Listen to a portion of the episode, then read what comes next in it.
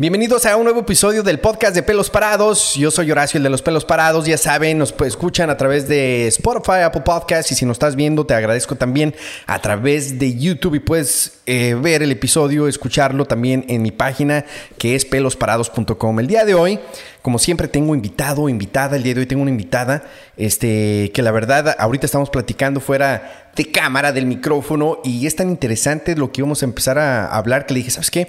Mejor ahorita que comience el podcast me iba a decir exactamente cuál es como su título y todo. Le dije, ahorita vamos a hacer que la gente aprenda al igual que yo, porque yo voy a aprender este, lo que es, lo que haces, cómo ayudas, cómo llegaste a hacer lo que haces.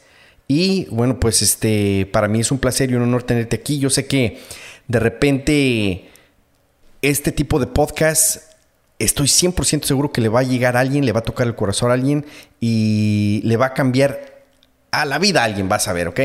Bueno, ya saben, yo soy Horacio de los pelos parados y tengo una más y nada menos que aquí conmigo. Aileen, Aileen García. Aileen García, si te gustas acercar un poquito más al micrófono, ándale, no tengas miedo. Ya, yo, yo, yo sé que, que, es como una situación media así como que, ah, como que no haces diario, obviamente, esto, ¿verdad? Pero no tengas miedo, tranquila aquí. La gente que escucha el podcast es bien buena onda y obviamente este, todos aprendemos algo cada día y tú el día de hoy vas a aprender esto, vamos a decirlo, ¿ok? Sí, Aileen, bienvenida al podcast de Pelos Parados. ¿Cómo estás el día de hoy? Muy bien, estoy muy bien. Este, muy contenta de estar aquí. Muchas gracias por la invitación. Ajá. Este, me siento como estoy con un famoso. Ah, por pelos parados, todo el mundo conoce y yo te sigo desde que estabas en Estrella. Oh, en Superestrella. Superestrella, me acuerdo de ti y después todo lo que has logrado y hasta dónde estás. Muchas felicidades. No, gracias. Y muchas gracias por la invitación a tu podcast. No, gracias, gracias a ti por tomarte el tiempo de verdad. Ahorita me hiciste recordar cosas y tiempos de Superestrella. Yo me la pasaba que con la nave Superestrella, ya hace un montón de ese tiempo. Sí. Este, era cuando yo comenzaba literal en la radio cargando cajas, lavando la camioneta, regalando boletos por el Metroplex y todo lo es. Antes de que existiera, yo creo que las redes sociales y todo eso, pero qué chido y es un placer tenerte, te lo vuelvo a repetir aquí el día de ti. Aileen, este, ¿qué haces tú? ¿A qué te dedicas, Aileen? Vamos a empezar esto. Y mamá, papá, hermanos, hermanas, niños, niñas, por favor, quédense, escuchen este podcast. Yo quiero que ustedes aprendan al igual que yo, este, porque de alguna forma todos nos vamos a identificar con lo que vamos a hablar el día de hoy. y, de qué vamos a hablar el día de hoy, Elena? Sí, bueno, yo soy terapeuta del habla y el lenguaje bilingüe. Este, doy terapias uh, de lenguaje, de alimentación y de el habla a niños. Okay. trabajo, trabajo con niños, ah, soy terapeuta pediatra. Este, ahorita mi, mi especialización bueno, muchos van a decir que es un terapeuta de habla y, y sabes que yo le llamé a una de mis hermanas y le dije, oye, ¿qué es esto? ¿Qué es esto? ¿Qué es lo otro? Me dice, pues no sé. Y yo traté de meterme al internet y hay muchos rangos. O sea, y la verdad, si me preguntas a mí, no entendí. Así es de que guíanos y todo para saber y entender ¿Qué es lo que haces? Sí, claro. Este, bueno, eh, yo la verdad ni sabía de esta carrera. Cuando estaba en la prepa. Eh, desde niña siempre supe que iba a trabajar con niños. Los niños siempre me han fascinado, pero no sabía qué. Este, ya yo empecé a salir de la prepa y dije voy a ser psicóloga. dije voy a ser psicóloga, voy a trabajar con niños y los voy a ayudar y así. Y en la yo fui al Brookhaven College eh, en Dallas este, y una feria de carreras. Ah, había un booth, como una mesita, donde venía información sobre mi carrera, que era psicología. Después, en esa misma mesa, había otros folletitos, boletines de lo que son terapeuta de lenguaje, de enfermería, eh, dentista y cosas así. agarré uno de cada uno y me fui, me senté al patio de, de, las, de la escuela a leer el primero, pues, ah, psicología. Ahí en eso hablan lo que es la carrera, eh, si va a haber trabajo en el futuro, porque a todos nos interesa si vamos a tener chamba en el futuro o no. Claro. Este, y, y, le, y ya llegué a ese folleto que decía en inglés Speech Language Pathologist. Y dije, no, pues, ¿qué será esto? Bueno, en sí la carrera, este, nosotros aprendemos todo lo que tiene que ver con los desórdenes del habla, de lenguaje, cognición, este, deglución, que es cuando uno come y cómo pasa la comida. Okay. Este, trabajamos, como quien dice, con el, con el ser humano. Okay. Desde que nacen hasta que fallecen. Aprendemos, y a veces porque me han preguntado, oh, ¿qué haces con un bebé? ¿Cómo le enseñas a hablar? Pues ahí es donde entra lo que es la deglución. A veces hay niños que nacen con problemas de su lengüita, por ejemplo, la tienen muy corta, lo que es el frenillo, la parte baja de la lengua está muy corta y a veces los bebés no pueden amamantarse bien, no pueden agarrar el pezón de la mamá, no pueden agarrar el biberón y no pueden comer bien. ¿Y qué pasa eso? A veces cuando los niños batallan en, amamantarse, queman calorías y pierden peso. Ok.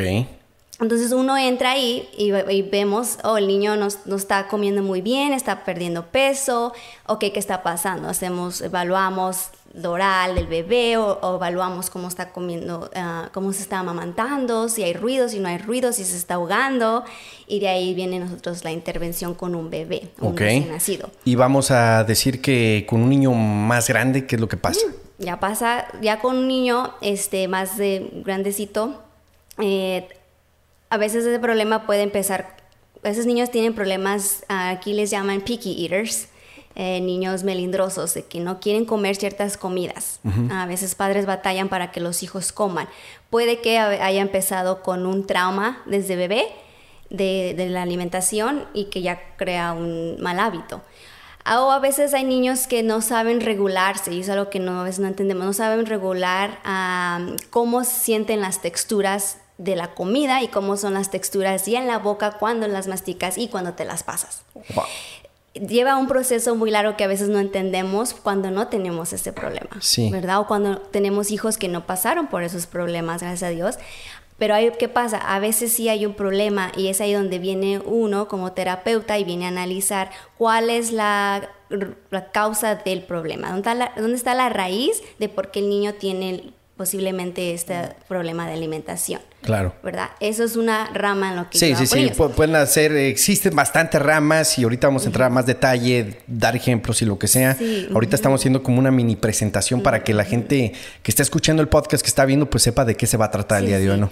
Y vamos a decir con una persona adulta como nosotros. Oh, por ejemplo, con los adultos eh, podemos trabajar lo que es modificación del acento si tú estás aprendiendo inglés. Como yo, ¿me puedes quitar el acento? También trabajamos con adultos que sí. O sea, yo tengo un acento bien marcado en inglés. ¿Me lo puedes quitar? Sí, bueno, ya no me dedico yo a eso, pero si me dedicara yo a hacer eso, sí te lo pudiera quitar. Wow, es una de las ramas también una entonces. De las ramas que hacemos, sí. De, hecho, de hecho, hay terapeutas que trabajan con famosos en Hollywood. Ok, ok. Pero vamos a decir un ejemplo ahorita que tengas o que has tratado con un adulto. ¿Cuál ha sido? Con un adulto fue este derrames cerebrales. Con ellos es donde, hemos, donde he tenido la experiencia. Eh, me pasó con dos adultos eh, cuando estaba estudiando la carrera en la maestría. Eh, los dos tuvieron un derrame cerebral, uno fue más severo que el otro. Los dos son, ah, fueron pacientes que su primer idioma fue el español. Y adquirieron el inglés a los veintitantos años y lo hablaban muy bien y fluido los dos idiomas perfectamente bien. Pasó el derrame cerebral a los cincuenta y tantos años, sesenta y tantos años de edad y ah, perdieron el lenguaje que en, inglés se llama aphasia, es afasia. La afasia es la pérdida del lenguaje después de algún trauma o un derrame cerebral o que algún... si te golpeas la cabeza. O gente que de repente cae en coma por cualquier situación y como que despierta y como que le vuelve a aprender todo, ¿no? Entonces pierden esas habilidades, entonces ya uno entra a hacer la rehabilitación. Entonces yo tuve estos dos pacientes, eh, yo estudié en la Universidad de TCU en Fort Worth. Um, TCU y la de UT Austin son los únicos dos programas de maestría en estado de Texas que tienen programas bilingües. Ok, vamos a empezar con eso. Ahorita ya escuchar una mini presentación de qué se va a tratar y ya estoy bien ansioso y, y yo estoy bien picado, la verdad, porque yo siento y lo sé, tal vez que todos conocemos a alguien, todos tenemos un familiar, tenemos un conocido, tenemos hasta un compadre, un vecino, alguien que a cierto punto de su vida ha tenido una situación o dices, wow, esta persona a lo mejor necesita de esto, ¿sí me entiendes? O wow, yo conozco a alguien que necesitó de esto. O tal vez ahorita nos está pasando y necesitamos más educación para enfrentar una situación de esa, ¿no? Creo que también por teléfono, cuando hablé contigo, me comentaste de que tratabas a niños con autismo y todo eso, ¿verdad? Ahorita hablamos más, pero vamos a hablar acerca de qué fue lo que te interesó a ti para hacer esta carrera y cuál es el proceso? Porque me imagino que ahorita hay mamás, papás o hasta jóvenes que están diciendo, wow, al igual que tú, ¿no? Que viste ese folleto en el colegio y dijiste, ¿de qué se trata esto? hay gente que tal vez tiene la virtud como la tienes tú y que no sabe ni dónde comenzar. ¿Cuál es el proceso? Obviamente vas a high school. ¿A qué punto dices tú, quiero hacer eso? Sí, bueno, desde muy niña, digo, siempre quise hacer esto, a trabajar con niños era mi enfoque. Ah, hay unos personas que ya siento que es un don el trabajo que hagas o el trabajo que, hagas, Dios te va poniendo las, herramientas. las herramientas para llegar ahí. Y yo era de las niñas metiditas de que estaban en la clase de educación especial ayudando a los niños de educación especial. Y de ahí este, estaba, en la prepa, fui a la, a la en la prepa tampoco me hablaron de esta rama, me hablaban de otras ramas, más, más que más conocemos, maestras, enfermeras, eh, pero no de esta. Digo, fui al colegio comunitario en la carrera de, esas de la feria de carreras, ahí es donde aprendí sobre de esto. Para entrar a esta carrera solo necesita eh, cursar tus cuatro años, eh, se, llama, se llama Communication Disorders, desórdenes de la comunicación es como el título que están en varias las diferentes universidades.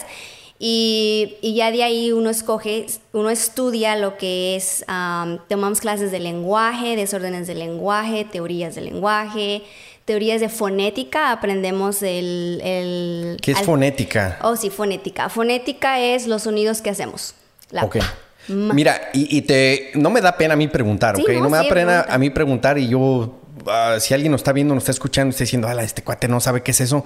La verdad, o sea, a mí no me da pena, a mí me encanta aprender y cualquier cosa que tú digas, o sea, lo voy a preguntar. Entonces, ¿qué dijiste? ¿Cuál era la palabra? Fonética. Fonética. Fonética es el estudio de los sonidos del habla. Ok. Es todo la pa, mm, mm, todos esos son los. Entonces, nosotros aprendemos un alfabeto, se llama el, alfabeto internacional de fonética. Entonces yo puedo ya estudiar cómo tú hablas y yo lo transcribo con ese, en ese, uh, ¿cómo se dice? En ese alfabeto. ¡Wow! Esta es la palabra correcta. Eh, para después entender cuál es el problema o dónde está, dónde te estás equivocando, dónde estás posicionando la, lengua y tus dientes y todo eso, tus labios, para que digas ese sonido. Entonces eso es internacional porque cualquiera que ya sabe, cualquier patólogo del habla y lenguaje lo lee y sabe identificar bien lo que estás hablando. Wow. No importa el idioma. Ok, ok. Este, y entonces eh, te das cuenta de que es, parte de esto. Sí, es parte de ¿Continúas estudiando? Continúo, ajá, ya tomamos clases de eso. Eh, salí de la de la universidad. Fuiste a TCU, dijiste, ¿verdad? Bueno, la, primero es, no, primero son los cuatro años, son de undergrad, que les llaman. Los, um, eh, fui a UNT en Denton. Ahí estudié la licenciatura, que es el bachelor's aquí. Bachelor's, licenciatura. Ahí son cuatro años. Los primeros dos años haces tus básicos, los últimos dos años son puras ah, materias de tu carrera, lo que ya se enfocan. Salgo de la maestría, me meto a trabajar. Porque, bueno, para esto, cuando tú haces tu licenciatura, eres terapeuta del habla y lenguaje y te gradúas con audiología. Entonces, una licenciatura en patólogo del habla, del lenguaje y de audiología. Y ya tú decides si tú quieres ser la maestría de patología o quieres ser un doctor de audiología. ¿Y tú te fuiste por patología? Yo me fui por patología. Ah, me gusta más convivir con la gente, educar a la gente, estar con los niños. Igual con los de audiología también, pero tú ah, trabajas más con lo que es aparatos para los niños, aparatos que le ponen si no escuchas. Eso es más lo de audiología, pero la rama pues van juntas. ¿no? tranquila, no le pasa nada al micrófono, tranquila. Entonces las, ramas están juntas. Y, ya me salgo, este, la verdad pues sí está medio cariñosa la escuela. Sí. Está, ah, entonces dije, voy a salir. Para ese entonces yo no tenía un carro, carro. Ah, me movía yo en tren y en autobús para ir a la escuela. Entonces, ¿Dónde vivías? Yo vivía en Carrollton. ¿Ibas de Carrollton hasta, hasta Denton? Brookhaven, hasta Brookhaven, después fui de Brookhaven, fue a Denton. Ajá. En Denton hay un tren que pasa, eh, llega ahí por la Trinity Mills, el DART. Sí. La Green Line. Ajá, ya te la sabes. La Green Line, tomaba la Green Line de Dart y de ahí me iba en, en, el, en el otro de Denton que llega hasta el downtown de Denton y de ahí hay un autobús que te lleva a la UNT o a la TW. Y por decir, ¿a qué hora era tu primer clase? A las 8 de la mañana. ¿Y, y a qué horas tenías eh, que salir de tu casa? Como a las 6 y cacho. Wow, wow, y llovía, tronada. Llovía, tron no, un día me tocó, yo, una, yo, si vino una, como en Texas nunca sabemos, si vino una, un lluviesota. El tiempo, sí, una lluvia tremenda. Y yo estaba esperando el, autobús y dije, ¿qué hago? No me quiero mojar, pues agarré una bolsa de las de la basura, pero es limpia, usualmente ponen los de mantenimiento las bolsas, pero abajo ponen las otras limpias, o sea que una y me la puse. Fíjate que te pregunto todo eso porque eh, yo creo que todos tenemos una historia que contar y siempre se lo digo a mis invitados. De repente, obviamente, ahorita los que yo me incluyo, te estoy escuchando y, ay, qué chido que ya está graduada y todo esto, pero todo lo que tuviste que hacer para llegar a ese punto, ¿sí me entiendes? Y yo sé, uh, está lleno de sacrificios y todo, y yo quiero que historias como la tuya, aparte de lo que haces, pero cómo llegaste a hacer lo que estás haciendo para que motive a esa persona que nos está escuchando, nos está viendo en este momento, que tiene tal vez ese don, no lo sabe, no sabe ni cómo comenzar o que de repente se rinde muy fácil, ¿no? Oh, este, yo creo que todo nos pasa porque ah, nos ponemos metas y pensamos que es bien fácil y de repente no, tenemos obstáculos. O sea, yo, yo tal vez hubiera dicho, ¿sabes qué me estudio? O sea, o me meto a trabajar para comprar un carro y después estudio, pero tú te dedicaste a estudiar. Sí, porque bueno, a mí siempre me gustó la escuela, siempre fui bien matadita y así en la escuela y siempre me gustó aprender, pero yo siempre dije, voy a trabajar y ayudar a, niños, a gente. Yo soy, ah, Dios me dio el don de servir. Y, y, de muy niña lo supe y este y yo y ya gracias a Dios se me fue guiando y, y pues sí uno pasa por muchos obstáculos sí como todo y como todo pero pero es ahí donde dices pues hay que echarle ganas claro pasó algo en tu niñez ahorita que me dices que te hizo decir ok quiero trabajar con niños o fue un don que ya tenías tú misma yo siento que fue un don que ya ya tenía, bueno, siempre he sido muy alegre y siempre me han gustado los niños. Y, y, siempre, digo, siempre supe como que, no sé, si me nació así ya de, de, andar con niñas para acá, yo te ayudo. También de niña cuidaba a, mis, a veces a mis primos, a los vecinos. Entonces, un día te voy a mandar a mi niña. sí, sí, no, sí. yo te las cuido. Este, no, sí, son, me encantan los, los niños y, y, yo sabía que, que, sí, ya iba a hacer eso. En fin, entonces ya pasó el tiempo. fui a la Universidad de UNT, me salí de estudiar y, y dije, voy a trabajar para poder ahorrar dinero para entrar a la maestría. Ok. Y dije, voy a dar tres años. Y cuando yo salgo de, de la universidad, en, mi primer trabajo fue ahí en una clínica de Addison, en Addison, Texas. Ahí hacíamos terapeutas de lenguaje. Para esto soy una terapeuta del habla, asistente de terapeuta del habla y lenguaje. En ese era mi título. Es un asistente. ¿Qué es la diferencia? Cuando sales con la licenciatura, solo tú das eh, las terapias, pero tú no puedes hacer evaluaciones, tú no puedes decir, ah, este niño tiene este problema. Entonces te dicen como que tienes que hacer esto, tú no diagnosticas, pero tienes que hacer esto. Haces nada más. Ok, este es el problema del pequeño, aquí están sus metas con las que vamos a trabajar y tú haces las terapias y ya. Este, trabajé en una clínica eh, donde aprendí mucho más sobre, sobre este, este, esta carrera. Ahí es donde trabajé con niños. Eh, mis primeros pacientes fueron unos pacientes con autismo. Ah, tenían 26 años, pero su, su, habilidad cognitiva era de un niño de 3 o 4 años. ¿Y eran niños que por primera vez... Eran adultos, pero ya los, oh, los la, los catalogaban. catalogaban como niños, como su mente era de un... Y eran personas eh, de 26 años que ya estaban por bastante tiempo en tratamiento o te tocó que, a los 26 comenzaron o ya llevaban ya llevaban su, ya llevaban mucho tiempo con sus tratamientos pero ah, uno nunca se olvida de sus primeros sí, pacientes, claro. Y este y fue fue muy lindo y aprender mucho. Es ahí donde también tienes la oportunidad de decir si quiero ser terapeuta del habla lenguaje o mejor si me voy a ir a doctora de audiología. No, ahí sí fue donde dije sí voy a hacer esto. Ah, me gustó mucho, aprendí sobre uh, cómo educar también mucho a las padres. Eh, lo que me ayudó a mí es el español, obviamente. Tengo, hay muchos, mucha necesidad para esta carrera, hay mucha necesidad para, para personas que, que hablen otro idioma, ah, porque la verdad somos, en Estados Unidos solo el 8% de las terapeutas del habla y el lenguaje son minoría. Wow, el 8%. El 8% en Estados Unidos. Minoría. Ahora sí, ya vamos más en, especializarse en, lo que son latinos, asiáticos, afroamericanos. ¿Y el latino sabes el porcentaje? 6% hablamos español. Ok, del 8%, el 6% son hispanos. Somos, ajá, o hablamos español. Que es un número súper bajo para los hispanos que vemos aquí en Estados Unidos. Sí. Es bajísimo. Mucho.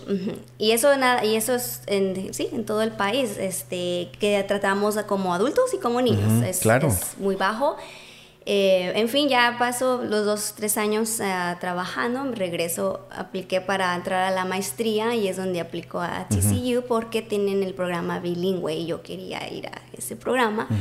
Ah, y ahí es donde aprendí más, porque una cosa es saber el, el idioma y otra cosa es saber cómo identificar si de verdad hay un problema de lenguaje, por ejemplo, en un niño, uh, ahorita en este país los niños son bilingües, los niños están expuestos al inglés y al español.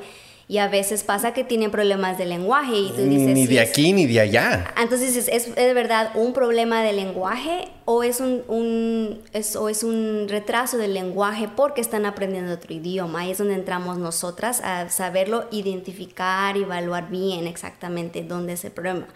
Por eso existe, por eso el problema de que no hay muchas que hablemos español es de que llegas con una terapeuta que es americana que no sabe bien, sí nos enseñan, pero no es lo mismo. No, pues no. Y, ah, no tienes un, un, problema de lenguaje, cuando la verdad no, a veces solo es, no, es que es una diferencia de lenguaje. ¿Por qué? Porque están aprendiendo dos idiomas. Sí, no porque y, tengan y para mí se me hace raro que una persona que habla inglés solamente, vamos a decir, sí, o sea, que no entiende español ni sabe del idioma, evalúe a una persona que, vamos a decir, como yo de niño, en español e inglés. Este que para mí Llegué yo aquí a los 13 años, estoy, obviamente ya sabía bien el español, pero empiezo a hablar el inglés y de repente como que se te traban las palabras, se te, no sabes ni qué decir de repente, bla, bla, bla. Y se me hace como que raro que una persona que no hable el idioma español evalúe a una persona y tome tanto, tanta decisión en algo tan delicado. Sí, y, bueno, y ahorita pues sí los programas, eh, todos los programas de maestría en el país deben de tener lo que es uh, sobre cultural y multicultural. Sí, y entra muchas cosas, no solamente el idioma. Pero eh, sí falta mucho, sí todavía falta mucho, todavía falta mucho más entrenamiento a personas monolingües que te sepan evaluar a un niño bilingüe de cualquier idioma. Claro, entonces entras a TCU. TCU, a un programa muy bueno con mis profesoras, este, ya para salir o antes de graduarme, pues ya tomo esa, digo, tomé clases para niños y tenemos que hacer nuestras rondas de adultos. Me llegan estos adultos de, que tuvieron su derrame cerebral para mí fue fascinante trabajar con ellos porque a los dos se les borró el inglés. Como quien dice, uno de mexicanos se le borró el cassette del idioma inglés. Uno tenía el español todavía poco, otro también no tenía el español. Entonces a uno se le fue el inglés y el español y a otro se le quedó poquito español. Ok.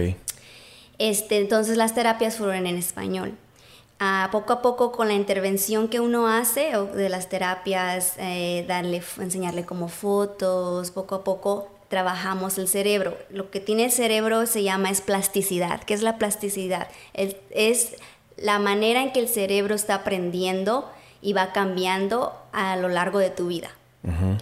Entonces, porque tenemos eso y el ser humano tiene esa capacidad, por eso la rehabilitación en cualquier edad te va a ayudar, ya sea en el habla o física, de cualquier rehabilitación te ayuda. Sí, es como si yo, por decir ahorita que soy malísimo para el fútbol, ya me retiré, vuelvo a jugar, me quebro el pie este, me operan y esto y lo otro, mi músculo se rompió y me tienen que dar como terapia, ¿no?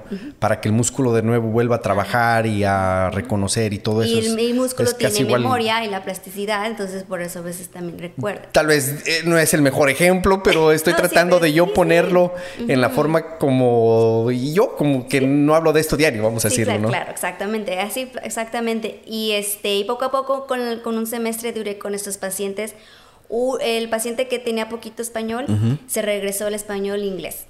no al 100%, pero sí se le se regresó un porcentaje y al otro que perdió los dos, el español regresó. Ahora, ¿qué pasa? Cuando tú sabes más de, más de un solo idioma, tu cerebro se, se va al primer idioma que tenías. Automáticamente. ¿Y qué, qué tratamiento le practicaste con ellos? ¿Qué tratamiento hiciste? Eh, dime por decir el ejemplo de un día, vamos a decir. Bueno, un día nada más llego y con el paciente que tenía un poco más severo, fotos de qué está haciendo este paciente, por ejemplo. Y entonces ellos apuntan y lo hacemos a, a bases también de dibujos. Entonces, enséñame qué está pasando aquí. Entonces ellos empiezan a dibujar lo que ellos entienden. Ah, ahí, ahí manejamos la comprensión de lo que están viendo en la foto por ejemplo, entonces dibujos, ¿no? Otro lo hacemos con música, era como mover ciertos, tiene mucho que no trabajo con adultos, este, pero es sobre mm, hacer las, las, palabras en entonación o como en música. Esto ayuda de que el hemisferio, el hemisferio izquierdo es de la creatividad. Entonces ahí agarramos lo que es la creatividad que se conecta con la parte del cerebro del derecho del lenguaje. Entonces ahí es donde manejamos la musicalidad con las palabras para llegar a que el paciente se acuerde de las palabras. Es increíble, o sea, eh, y este es un ejemplo de muchas situaciones que has, que has obviamente vivido y que lo llevas a cabo el día de hoy. Te gradúas de TCU y ya estamos, haz de cuenta que empiezas a practicar ahora sí. Sí, ahora este, sí. Tú este, ah, y, cuéntame cómo fueron tus primeros días que, que, practicabas, que, tus casos y todo. Sí, yo salí, para esto haces un examen de, para salir. a me disfruté mucho trabajar con esos adultos, también trabajé en un nursing home con adultos, pero los adultos no es lo mío, son mis pequeños. Eh, salí, me metí a trabajar en inglés es ECI, en español se traduce como intervención temprana. Del, es un programa del, de, estatal del estado de Texas. El programa está a nivel nacional, como del gobierno, pues. Ok. ¿no? Entonces me metí a ECI y ahí damos terapias del habla y del lenguaje. Tenemos uh, fisioterapeutas, patólogos del habla y del lenguaje, nutricionistas, psicólogos, consejeros y de terapia, terapia ocupacional. Entonces yo me, metí ahí porque damos terapias en casa, a domicilio. Y lo mío es educar a los padres en la casa. Entonces, ECI solo es un programa para niños recién nacidos hasta los tres años. Ok. Ya después de los tres años, les ayudamos a las familias a que ellos sepan a dónde se tienen que ir para continuar los servicios. Muchos se van al distrito escolar que les corresponda y uno les ayuda a, llegar ahí o a terapias privadas o cosas así. Me meto a trabajar ahí. Em, de hecho, fue también recomendación de una profesora porque me dijo, tú tienes que estar donde educas a la gente. Okay. Ahora, nosotras o nosotros, ah, terapeutas del lenguaje, podemos trabajar ah, como en esos programas estatal, en clínicas privadas donde yo estuve como asistente, escuelas, hospitales, los nursing homes, ah, de los, ¿cómo se dice en español? Ese me fue el... Sí, como asilos. Asilos. Asilos. ahí está, asilos para, para los niños, para los adultos. Y es lo bonito de esta carrera que, que puedes irte al lado médico o puedes irte al lado educacional. ¿Y tú estás en lo educacional? Y estoy más en lo médico. O en lo médico, perdón. sí, okay. educacional sería en una escuela. ok, perfecto, ya, ya, ya, ya. sí, estoy más en la rama más médico, eh, médico. Que de hecho, algún punto de mi vida dije que quería ser pediatra también. Y esto lo abarca todo. O sea, mi carrera tiene un poquito de todo, que es lo que me encanta. Sí, porque estás viendo al paciente que por alguna causa del, vamos a decir, el cerebro este, le impidió el habla y tal vez no se puede mover. Entonces ves un rango muy, muy grande, ¿no? Y ahorita yo con niños, tengo recién nacidos a los tres años y trabajo la ilusión, el habla y el, lenguaje. Tengo niños con síndrome de Down, tengo niños con autismo, o que, bueno, para esa edad todavía no se le diagnostica usualmente el autismo eh, en ese rango. ¿Hasta qué edad? ¿Hasta qué edad? Usualmente los tres, cuatro, ¿Y tú nada más ves de bebés a tres años? A tres años en, en ECI, sí. El programa ese es para, para ellos. Pero, pero ya te podemos saber identificar señales del autismo a esa edad. Entonces ya si uno lo ve, eh, nosotros patólogos del habla no diagnosticamos el autismo, lo diagnostica un neurólogo infantil o un pediatra que se dedique a, eso. Pero si vemos esas señales, nosotros mandamos la referencia a eso, ok, vamos a mandarte aquí para que cheques esto. Y, te, y tú por teléfono estamos platicando de que también es difícil que los papás entiendan que sus hijos necesitan ayuda de la que tú provees. Sí, sí, a veces es me ha pasado más con, bueno, yo trabajo con gente hispana, trabajo mexicanos, venezolanos, colombianos, de todo un poco, al igual que gente uh, de Vietnam, de China, de, aquí, americanos, y, y, sí me he dado cuenta un poco que a nuestra comunidad se les hace un poco más difícil entender el proceso y, aceptar un poco lo que está pasando con los pequeños, pero también siento que falta mucho personal que les sepa explicar y enseñar y guiar para ayudarlos para saber sobrellevar el, problema que, que, tenga el pequeño y, o el diagnóstico que tenga el pequeño, ¿no? Porque aquí, desafortunadamente, casi la mayoría de los doctores especialistas no hablan español. Y tú, a veces, padre, no sabes manejar el inglés. Claro. Y me estás diciendo todo esto y me quedo, ¿qué me dijiste? ¿Qué qué? Como que todavía tengo, tengo que asimilar que me acabas de decir que mi hijo tiene este problema y todo tengo que a ver si entendí bien o no entendí bien lo que me acabas de decir. Y yo creo que pasa hasta si uno va al hospital, que se siente mal del estómago, vas al hospital y te empiezan a explicar cosas y términos y tú dices, ¿me van a dar Tylenol o no me van a dar Tylenol? ¿Qué Entonces por eso uno tiene que saber a modificar nuestro vocabulario y saber cómo vamos a llegarte a ti, papá, y cómo te voy a explicar a ti para que entiendas mejor, ¿no? La situación. Sí, y hablando ya más a fondo, de lo, a detalle, vamos a decir, este, eh, te gradúas, empiezas a trabajar y ahorita que dame ejemplos de situaciones, de casos en los que estás trabajando, obviamente sin decir nombres y de, dar información, este, para que la gente me imagino que uno que nos esté escuchando, lo que sea, hasta yo mismo voy a decir, wow, yo tengo a alguien que tiene esto o padece de esto o pudiera tener esto, este, para aprender y educarnos un poco más. Dame un caso que ahorita estés pues este, mm, tratando, vamos a decirlo, ¿no? Nada más un, un pequeñito llegó hace como un mes, este la mamá reportó que no habla y ya acaba de cumplir dos años. Ahora, para esto ah, hay normas del desarrollo eh, que los niños deben de hacer ciertas cosas a cierta edad.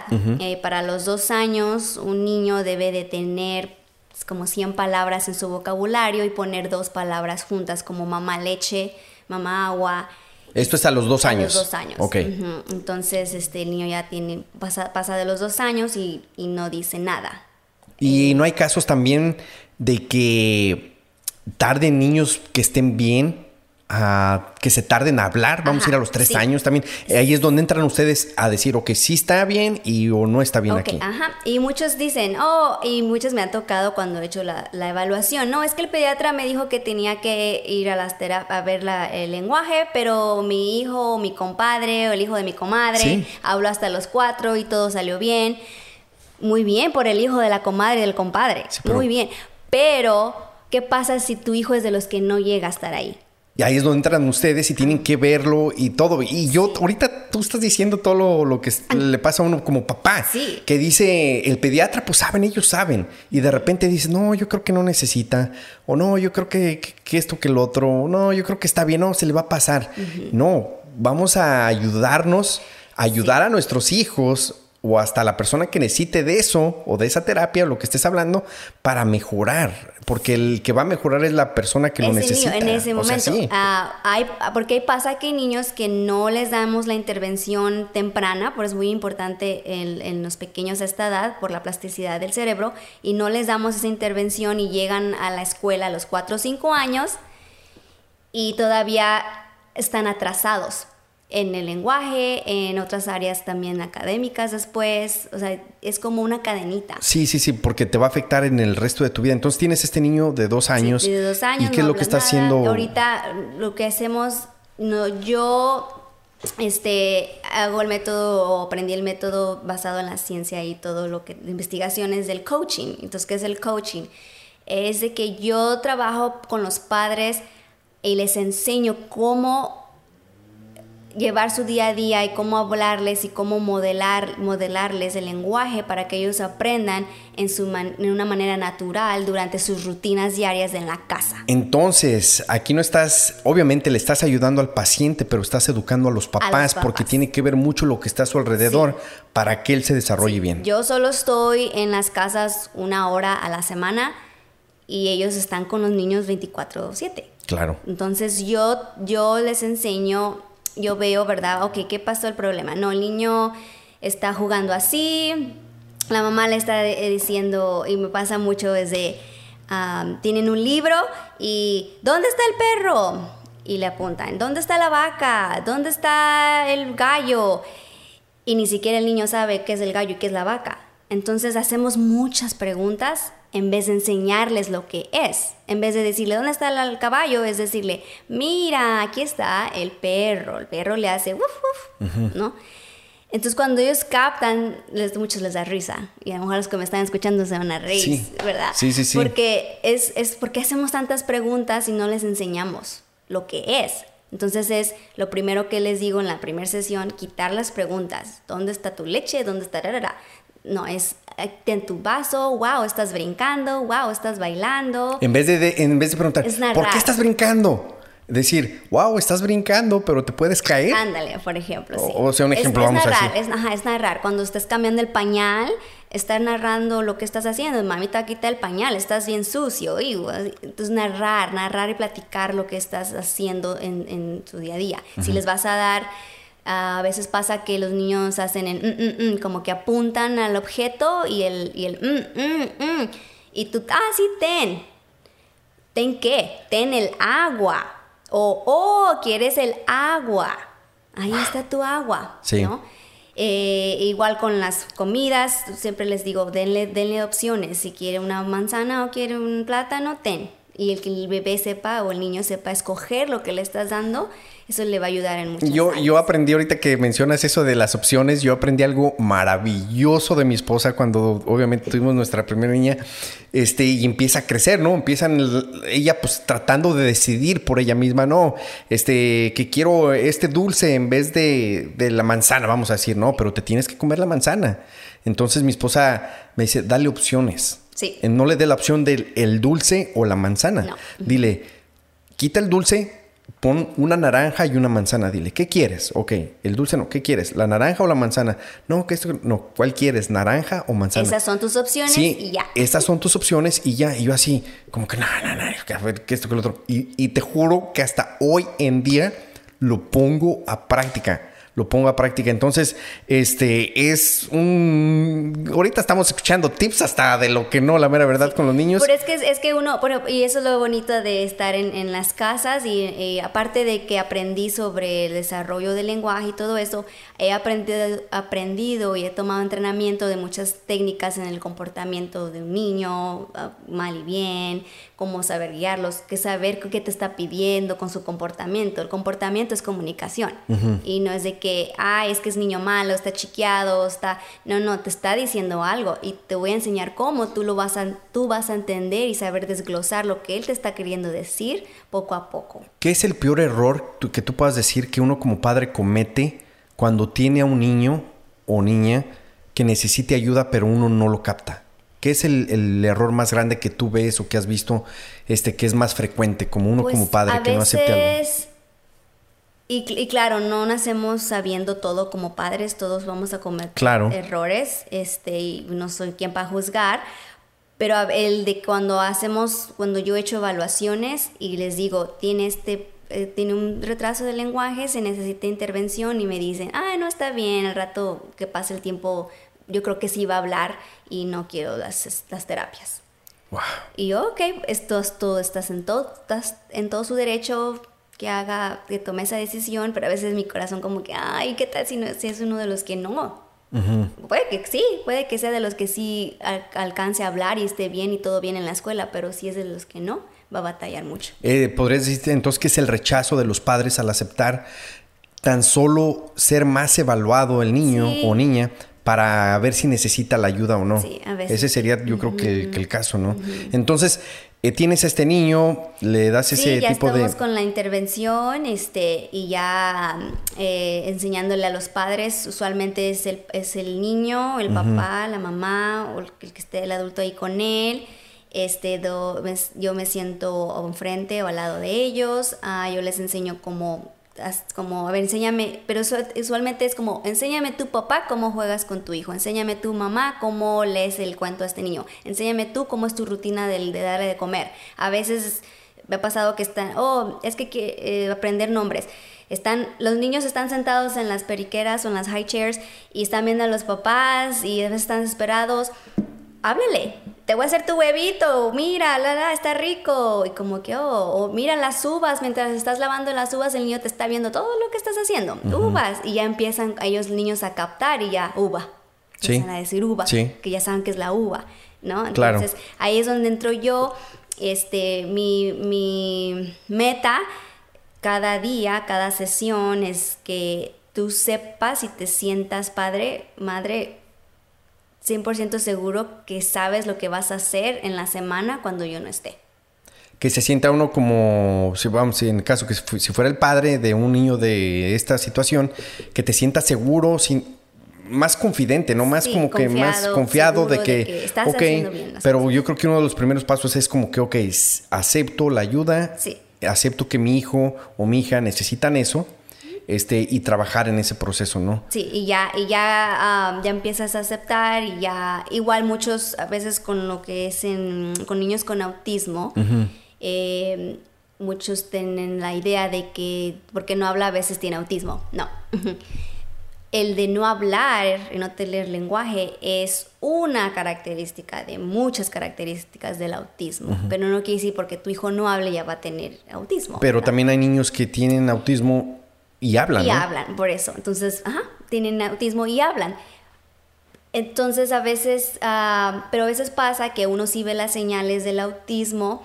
Ahora, niños que tienen autismo usualmente tienen características como no son muy solos, les gusta jugar solos, no les gusta involucrarse con adultos, con niños, no tienen a veces contacto visual, a veces alinean las cosas, no tienen una buena manera de, jugar, un juego funcional de que si tienes los bloques o los legos vas a hacer una torrecita y ¡ay, se cayó! No, a veces los agarran y los ponen en línea, a veces agarran las botellas de shampoo o los acondicionador en el baño y los acomodan en línea, los carritos en vez de chocar los carritos de pipi, chocaron, ¡guau! Tumbaste algo, la torre de bloques con el carrito, no los ponen en línea. Entonces no tienen el juego apropiado. y, muchos pasan de que es que quiero que mi hijo hable. No nos vamos a enfocar en, el, en, el, en hablar, porque ni, no estamos ahí. Para, para tener el lenguaje ocupamos las áreas prelingüísticas antes del lenguaje, que son, ¿cuáles son saber jugar bien con las cosas que tengas, tener contacto visual, eh, apuntar a cosas, por ejemplo, si yo veo un avión y lo apunto, mi hijo va a voltear y me va a ver y va a apuntar el avión. A veces no, no tienen esa conexión. Eh, en inglés se llama joint attention, que es atención conjunta con el padre. Si yo te, si yo te enseño este juguete, a veces el niño lo ve, ah, te ve a ti, vuelve a ver al juguete, esa comunicación social de, de niños. Ah, a veces no lo tienen. Entonces, si no tienes esa base, que usualmente eso se desarrolla en los primeros meses de vida y en el primer año o dos. Si no tienes esas habilidades, no me vas a hablar. Y eso, y eso es ahí donde eh, viene la educación. Primero vamos a manejar estas áreas antes de poderte yo enseñar el lenguaje. Si un niño no me sabe imitar acciones, como por ejemplo yo aplaudo y tú aplaudes, o la acción más o el gesto principal o el primero es el decir adiós. Que le enseñamos a nuestro bebé. ¡Di adiós! Sí, dile sí, adiós a mamá, dile adiós a papá. Si un niño no capta, eh, y, eso se llama neuronas espejo, las neuronas espejo son, en el cerebro son las que hacen que tú dices adiós con la mano y el bebé responde también. Imita, copia lo que haces. Si un bebé eh, no, no tiene esa manera de copiar esos gestos, no me va a copiar sonidos, no me va a copiar palabras. Estas podrían ser ahora sí que las podemos catalogar como los red flags. Como dicen en inglés, ¿no? los, los ¿qué se, señales las señales más fuertes de alerta que tu niño o niña podría, necesitaría tal vez ser evaluado para que no sea diagnosticado con algo así, ¿no? Sí, con, un, el autismo, lo que sea. O autismo o algo así. Ajá. Sí. Entonces, eso es lo que, entonces en las terapias reforzamos eso de vamos a trabajar con el juguete, juguetes ah, no electrónicos, juguetes y enseñarte cómo. Ahora muchos dicen, ay, es que nada más la terapeuta juega con el niño y los juguetes. Sí, ¿por qué jugamos? ¿Por qué? Porque en el juego abarcas no solo el área del cerebro del lenguaje, abarcas el área de cognición, que es cognición, cómo tu hijo razona, piensa, resuelve problemas, igual área de, social, de cómo tu hijo está jugando contigo, cómo se involucra contigo, si se ríe, si no se ríe. Todo eso en conjunto lo estamos reforzando en el cerebro, todas esas áreas se empiezan a activar y el niño va avanzando más y el niño ya va, estar, va comprendiendo instrucciones, ve y tírame esto a la basura, ve y tráeme esto. Este pequeñito que te dijo que tengo un mes con él, no, no, no entendía, ve y tira esto a la basura y eso ya lo, lo, lo entienden más, más chicos. Y la mamá me acaba de decir, de hecho, esta semana, que ya le dijo, ve, tira esto a la basura, y lo agarró y lo puso en la wow, ¿cómo te sientes cuando...? yo me siento muy contenta, muy... Doy gracias a Dios. Sí, es que es increíble. Yo creo que, que no te das cuenta de lo que haces le cambia la vida a gente. o sea, le cambia la vida a los niños, no solamente a ellos, pero a los papás. Y a veces les digo a los papás, este, espérenme, denme chance, ¿verdad? Como que, eh, porque a veces digo, quiero que hable, quiero que hable. Y, y, no la terapia, no estamos tanto, por ejemplo, con niños con autismo, algo no, o que tenemos señales, no vamos a manejar, cópiame el hablar, no. Es, mira, te voy a enseñar esto, espera, espera unos meses, va, va, un proceso y vas a ver, ¿no? Y ya después pasa el tiempo y como que, ay, mi Aileen, usted tiene razón. Y yo, pues, espérenme, espérenme.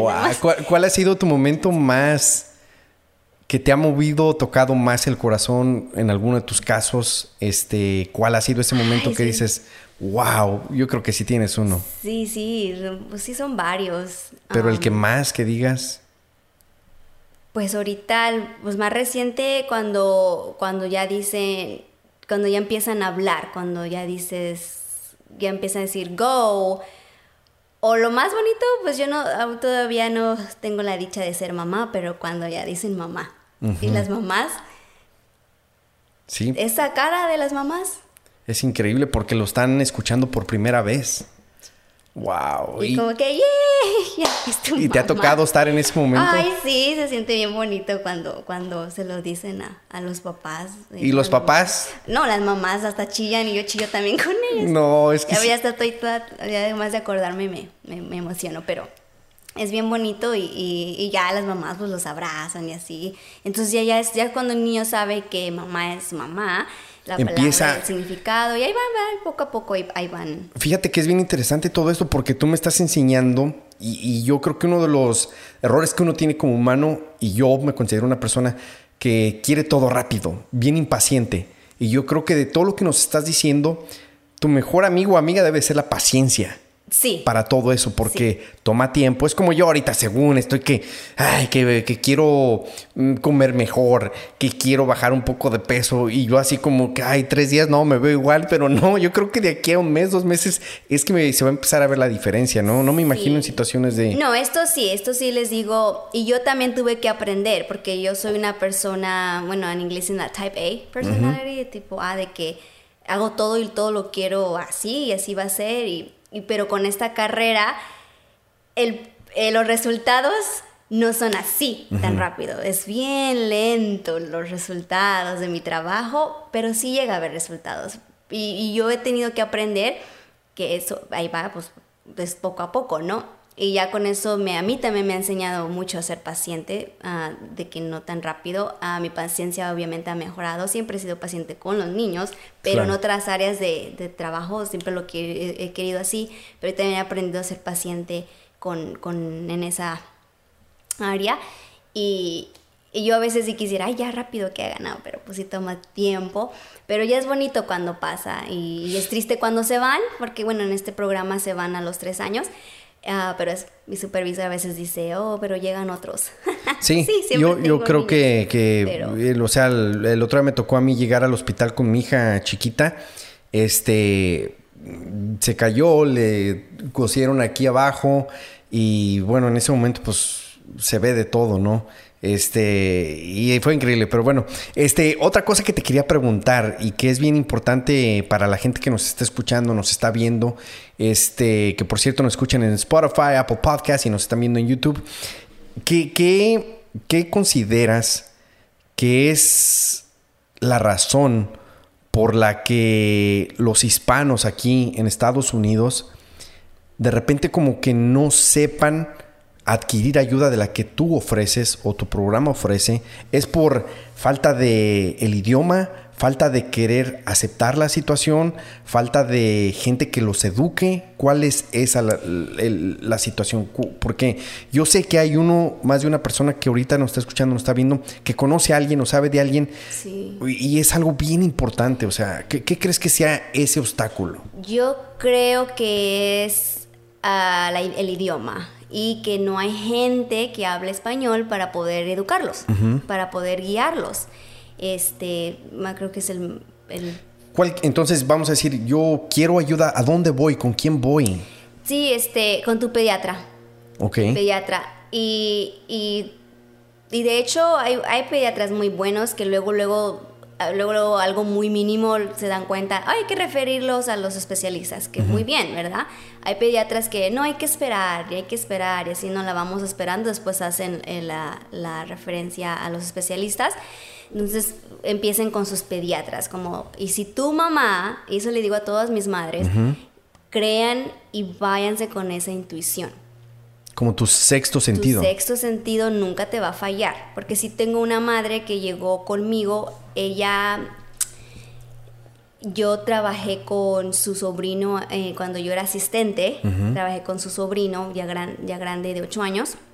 Y, este, y tenía mi número guardado todavía. Ahora esta señora ya es mamá y tiene a su pequeño. Eh, ella siente que su hijo necesita, no habla, no, todavía no tiene el lenguaje que debería de tener para su edad. Su sexto sentido le está diciendo, mi hijo no está donde debe de estar.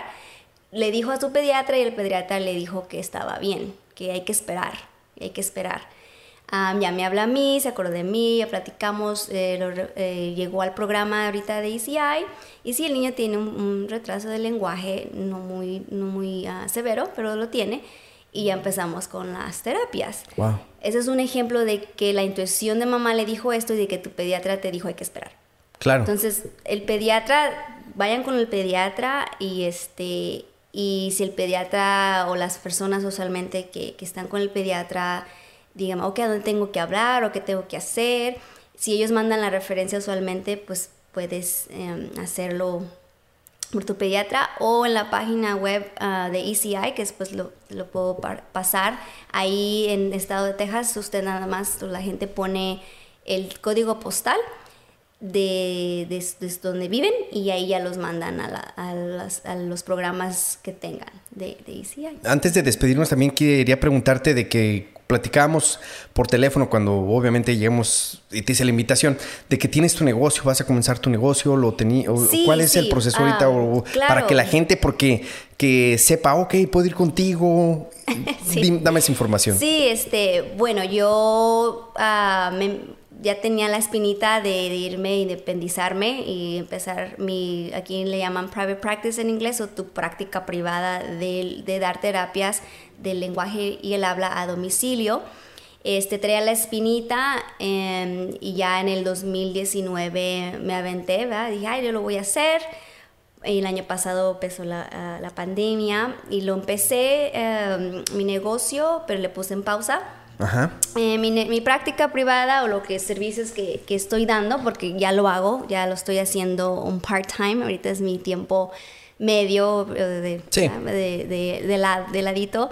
Eh, doy terapias a domicilio y doy terapias en línea a niños. ahora, yo cuando tenía y trabajo recién nacido a los tres años. Ok.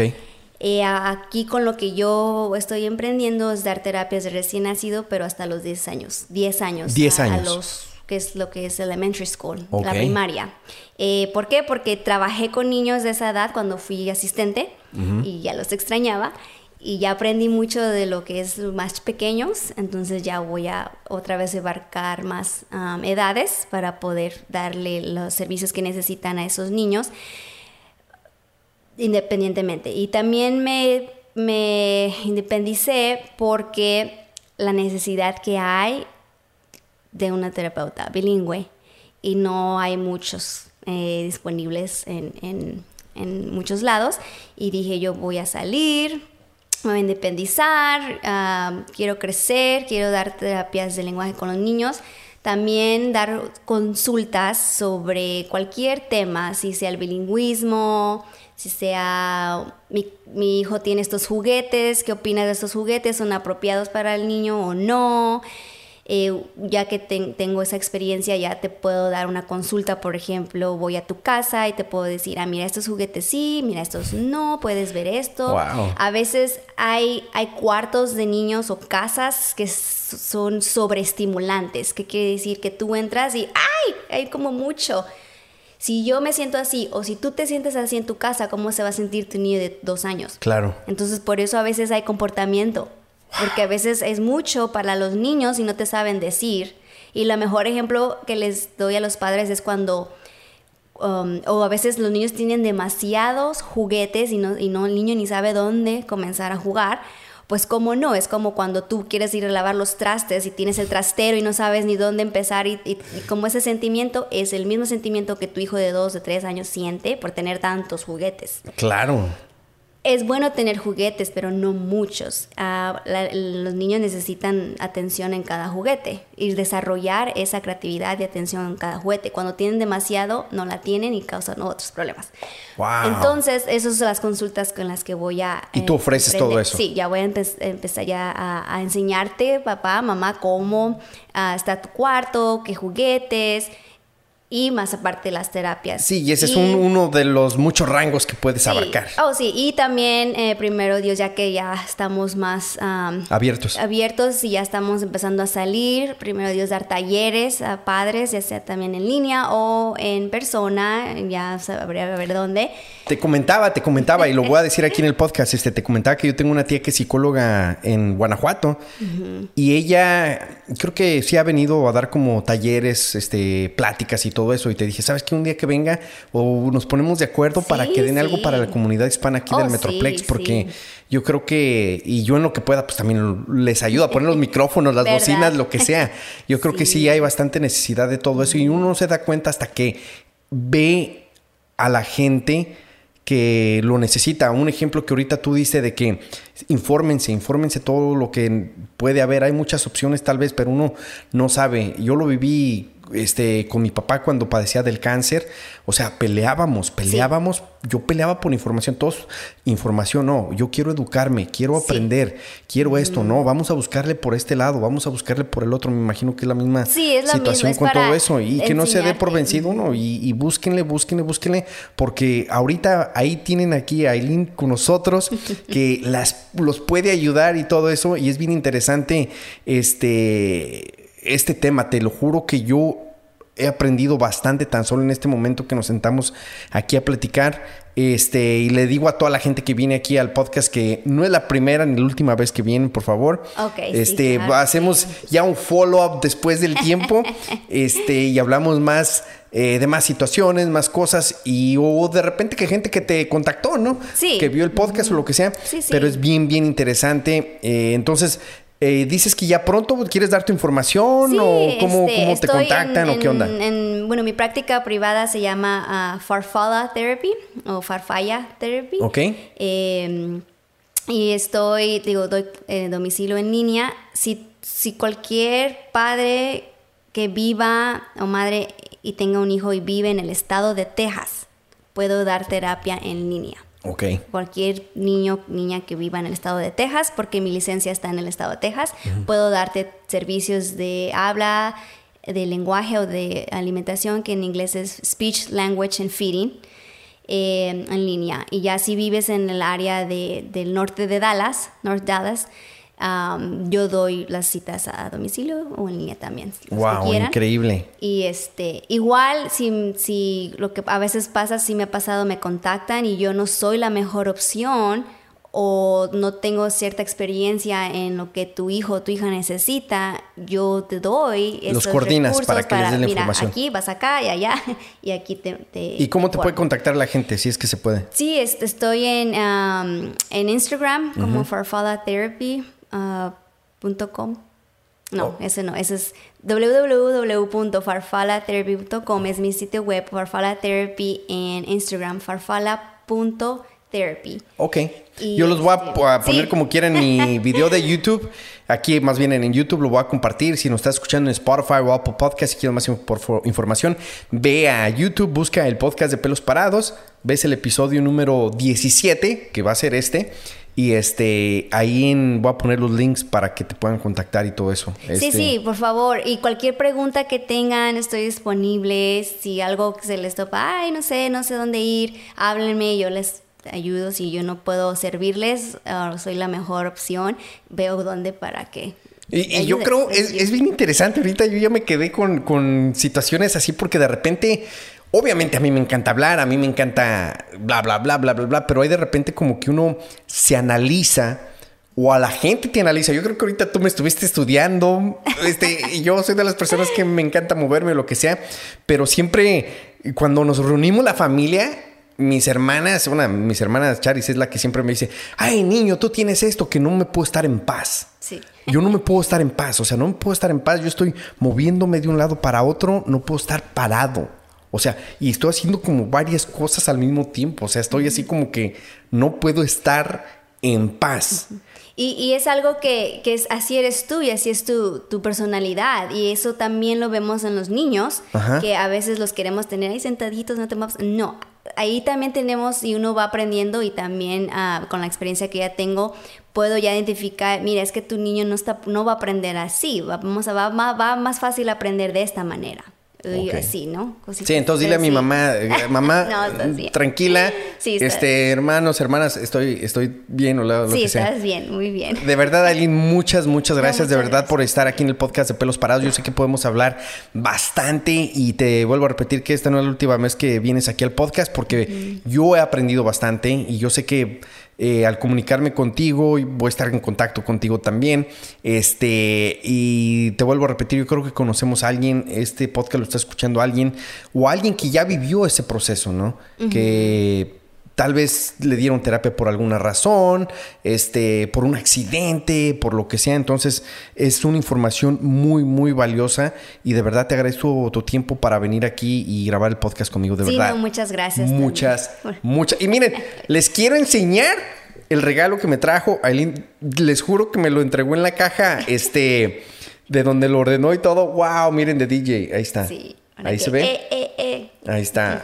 Qué buena onda. qué mucho buena éxito Para, para tu podcast. No, muchas gracias. y la suerte. Gracias, gracias. Y lo hago de todo corazón. Este es como un hobby para mí. De verdad que espero y a la gente le esté ayudando de alguna forma y pues echarle ganas, porque pues el día de mañana tenemos que seguir adelante, sea la situación que sea, y sí se puede, sí, se puede, y tú eres un gran, gran ejemplo. Sí, sí se puede, y cuando Dios nos da ese don de, de lo que tengamos que hacer, las cosas se van facilitando y, y, y mamá, papá, cualquier cosa sigan esa intuición. Con ese último mensaje me quedo. Ok, muy bonitas palabras, muy bonitas palabras que se van con sus textos, sentido. Si sienten algo que el niño o la niña necesiten, no se queden con esa duda y escuchen a los pediatras. Y tal vez les dicen que está bien, pero si no... Si esa intuición sigue diciendo que no, sigan buscando. Claro que sí. Este fue el podcast de Pelos Parados. Yo soy Horacio de los Pelos Parados. Síganme en mis redes sociales, búsquenme como Pelos Parados y visiten la página web pelosparados.com. Y regresamos la próxima semana. Ya voy a acabar esta temporada en el episodio 20. Vamos a tener 20 episodios en la primera temporada. Este, este es el número 17. Faltan tres más para llegar al 20 y después retomamos con la segunda temporada. Pero ah, esta primera temporada hemos tenido de todo. Gracias por escuchar, gracias por ver. Este es el podcast de pelos parados.